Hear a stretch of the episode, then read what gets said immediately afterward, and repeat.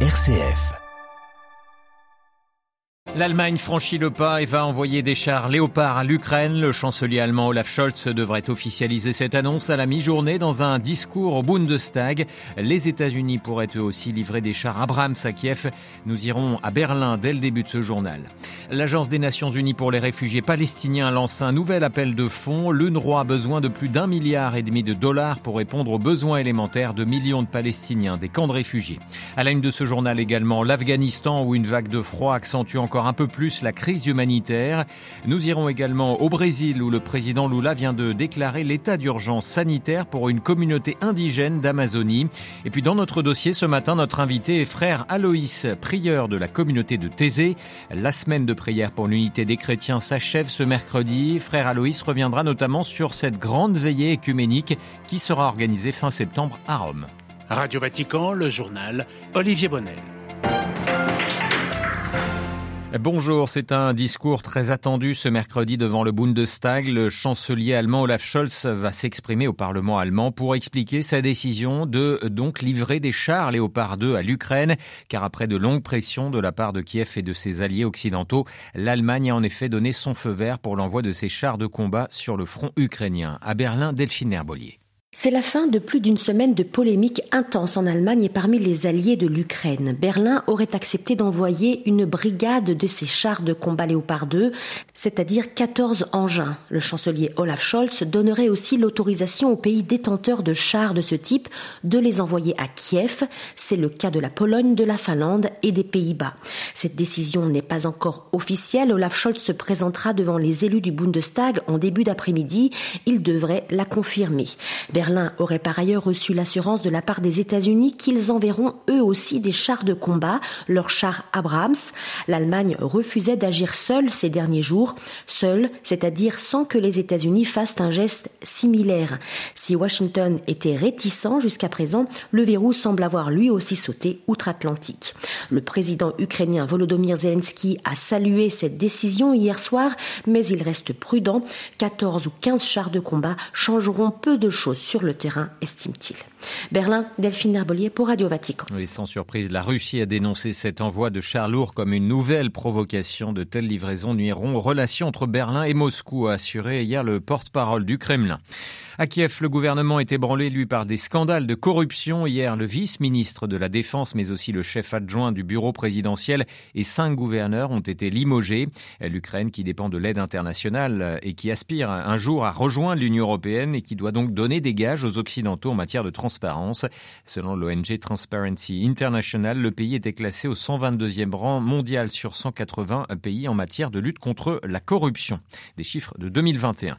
Une rencontre plutôt rare hier à Amman en Jordanie, le premier ministre israélien Benjamin Netanyahou y a été accueilli par le roi Abdallah II. La dernière rencontre entre les deux hommes remonte à 2018. La Jordanie, rappelons-le, qui est le garant du statu quo euh, sur l'esplanade des mosquées à Jérusalem. Le palais royal à Amman a d'ailleurs rappelé la nécessité de ne pas toucher à cet équilibre au cœur des tensions israélo-palestiniennes. En début d'année, un ministre d'extrême droite du nouveau gouvernement israélien, Itamar Ben-Gvir, s'était rendu sur euh, l'esplanade des mosquées. Une visite considérée comme une provocation pour les Palestiniens.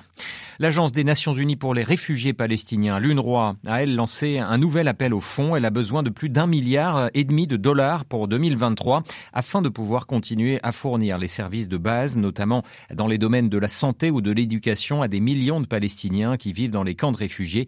Les précisions de Valérie Ferrand.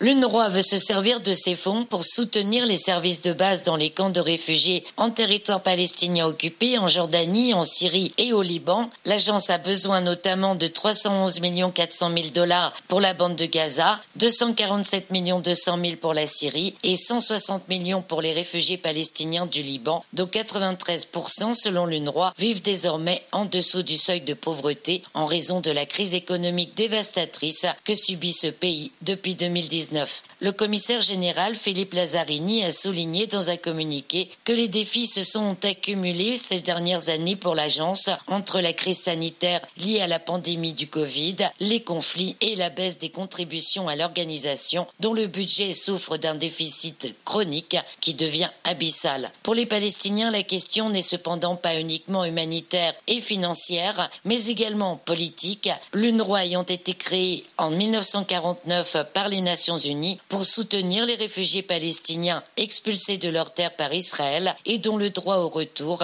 est clairement stipulé dans la loi internationale. Jérusalem, Valérie Ferron, Radio Vatican. Un nouveau Premier ministre en Nouvelle-Zélande, Chris Hipkins, a officiellement succédé ce mercredi à Jacinda Ardern, très populaire. Celle-ci a passé la main, estimant n'avoir plus assez d'énergie pour mener les affaires de son pays. Chris Hipkins a été notamment salué pour euh, son mandat de près de deux ans en tant que ministre en charge de la lutte contre le Covid-19. Est-ce justement le Covid-19 Toujours difficile d'avoir des informations euh, vérifiées en provenance de Corée du Nord, mais la capitale Pyongyang est ce matin euh, entièrement confinée en raison d'une maladie respiratoire. Information donnée par les médias sud-coréens. Euh, Pyongyang qui avait annoncé sa victoire sur le Covid au mois d'août 2022. Au moins 124 personnes sont mortes ces deux dernières semaines à cause de la vague de froid qui s'est abattue sur l'Afghanistan. Plusieurs régions sont également coupées du reste du pays à cause de la neige. Si l'hiver est généralement euh, très rigoureux dans le pays, la baisse des températures, plus forte que d'habitude, aggrave encore une crise humanitaire déjà préoccupante en Afghanistan. Les précisions de notre correspondant régional. La population afghane n'avait pas besoin de ça. Après la crise économique provoquée par le retour au pouvoir des talibans, puis la crise humanitaire aggravée par l'interdiction faite aux femmes de travailler, le pays subit l'hiver le plus froid depuis dix ans. La population souffre d'autant plus des fortes chutes de neige et des températures en dessous de zéro qu'à la fin, d'après l'ONU, 6 millions d'Afghans sont au bord de la famine. Plusieurs régions, en particulier des villages de montagne, ont vu leur route d'accès coupée à cause de la neige. Le régime islamiste a dû dépêcher des hélicoptères pour envoyer du secours. Les pénuries d'électricité aggravent encore un peu plus la situation. À Kaboul, certains se plaignent de coupures incessantes. Le pays importe la majeure partie de son courant. Or, il y a dix jours, l'Ouzbékistan a suspendu ses exportations d'électricité faute de pouvoir alimenter ses centrales en carburant. Tashkent a néanmoins promis de reprendre les livraisons à son voisin aujourd'hui. New Delhi, Emmanuel Derville pour Radio Vatican. Le Pérou s'apprête à vivre une nouvelle journée nationale de protestation contre la présidente Dina Boluarte ce mercredi. Celle-ci hier a appelé une trêve nationale alors que des milliers de personnes, principalement des paysans andins, ont de nouveau défilé dans les rues de Lima. Des manifestations qui ont dégénéré en de nouveaux affrontements avec la police. Depuis le 7 décembre dernier, date de la début de contestation, au moins 46 personnes ont été tuées au Pérou. Le 20 janvier dernier, les évêques péruviens avaient eux publié un message dénonçant les les violences et les polarisations qui divisent le pays et proposant une médiation, soyons des bâtisseurs de paix avec justice, avait exhorté le président de la conférence épiscopale péruvienne. Il y a presque un mois, le président brésilien Lula nommait une ministre des peuples indigènes, Sonia Guajajara. La situation du peuple Yanomami attire tout particulièrement l'attention du nouveau chef de l'État. Ce peuple qui vit dans la région amazonienne est confronté ces dernières années à une grave crise humanitaire, paludisme, malnutrition, contamination des eaux. Le gouvernement brésilien vient de déclarer l'état d'urgence sanitaire. Les précisions de notre correspondante Sarah Cozzolino. Ils ont littéralement la peau sur les os, le visage creusé. Des images choquantes d'enfants et adultes indigènes du peuple Yanomami circulent sur les réseaux sociaux depuis plusieurs jours. 570 décès d'enfants ont été recensés ces quatre dernières années. Une équipe de médecins est sur place pour établir un diagnostic de la pire situation humanitaire jamais vue, selon André Siquet, la spécialiste en médecine tropicale. Le ministre de la Justice, Flavio Dino, a qualifié la situation de génocide et demandé l'ouverture d'une enquête. Il accuse les agents public et notamment le gouvernement de Jair Bolsonaro d'avoir laissé la situation se dégrader sans agir. Sur le territoire Yanomami, dans l'état de Roraima, on compte près de 20 000 orpailleurs, mais aussi des pêcheurs et chasseurs illégaux. Ils seraient, à travers la pollution des eaux, mais aussi leurs pratiques violentes d'invasion du territoire, d'importants agents de transmission des maladies et l'une des causes principales de cette crise sanitaire. À Rio de Janeiro, Sarah Cozzolino pour Radio Vatican. La cinquième conférence internationale pour l'équilibre du monde s'est ouverte euh, hier à La Havane, la capitale cubaine. Dans un message envoyé aux participants, le pape François rappelle l'urgence de construire des ponts face à de multiples crises. Il s'agit de regarder le passé, de ne pas renier nos racines, ce qui nous conduit à apprendre de nos aînés, de la foi qui les a animés, de la cohérence de vie que cette foi leur a imposée, de ce dévouement au peuple, explique le souverain pontife. Plus de détails à retrouver sur vaticannews.va.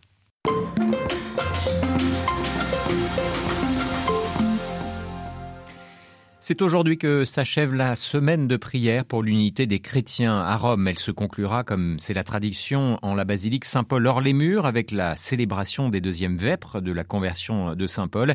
Un événement que vous pourrez suivre en direct cet après-midi sur notre site à partir de 17h30. Un office auquel participeront plusieurs représentants de chaque confession chrétienne, catholique, orthodoxe et protestant. Parmi eux, le frère Aloïs, prieur de la communauté écuménique de Thésée. Frère Aloïs qui a présenté lundi dernier la presse la veillée de prière écuménique qui se tiendra le 30 septembre prochain, place Saint-Pierre, en amont de la phase romaine du synode sur la synodalité. Cette veillée avait été annoncée solennellement par le pape lors de l'Angélus le 15 janvier dernier. Elle permet d'impliquer les autres confessions chrétiennes à la démarche que vit l'Église catholique universelle. Frère Aloïs revient ce matin sur le sens de cette veillée écuménique. Dès le début, quand le pape François a annoncé le synode, il parlait d'une dimension écuménique du, synode, d'une ouverture. Et ça nous a beaucoup réjouis à Thésée. Et nous nous sommes demandé aussi, mais comment engager aussi des jeunes dans ce processus? Comment cette synode peut être vraiment un événement qui touche le peuple de Dieu? Et qui soit pas seulement un événement entre les pères synodaux. Alors j'ai dit à l'ouverture du synode en octobre 2021, j'ai fait cette proposition qu'il y ait des moments, un moment de prière, et pas seulement pour les pères synodaux, mais pour les peuples de Dieu, et pas seulement les catholiques, mais aussi les autres.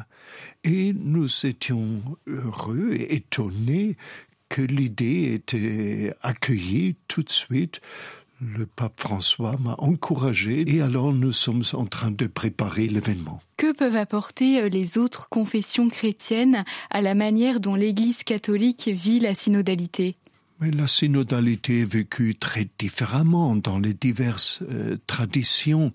Mais je crois ce que nous cherchons dans toutes les églises, c'est que vraiment tous les baptisés euh, prennent leurs responsabilités pour participer à la construction de l'Église, de la communion de l'Église. L'Église ne se construit pas seulement d'en haut vers le bas, mais aussi de, la part de tous les baptisés euh, pour créer vraiment des relations d'évangile et pour participer à une église qui peut être un, un ferment de paix dans le monde. Donc quel lien est-ce que l'on peut faire entre synodalité et œcuménisme Synodalité est basée sur euh, une écoute de tous les baptisés pour cette synode qui se prépare, il y a une, une, cette longue phase de préparation qui est une phase d'écoute. Et ça a commencé dans les paroisses, dans le diocèse, et maintenant c'est au niveau européen. Et le baptême nous unit déjà avec les autres chrétiens. Nous oublions cela que le baptême crée déjà une communion qui n'est pas encore parfaite. Nous sommes séparés en différentes églises. Euh, mais il y a déjà une communion qui existe et c'est cela que ce synode veut exprimer, je pense.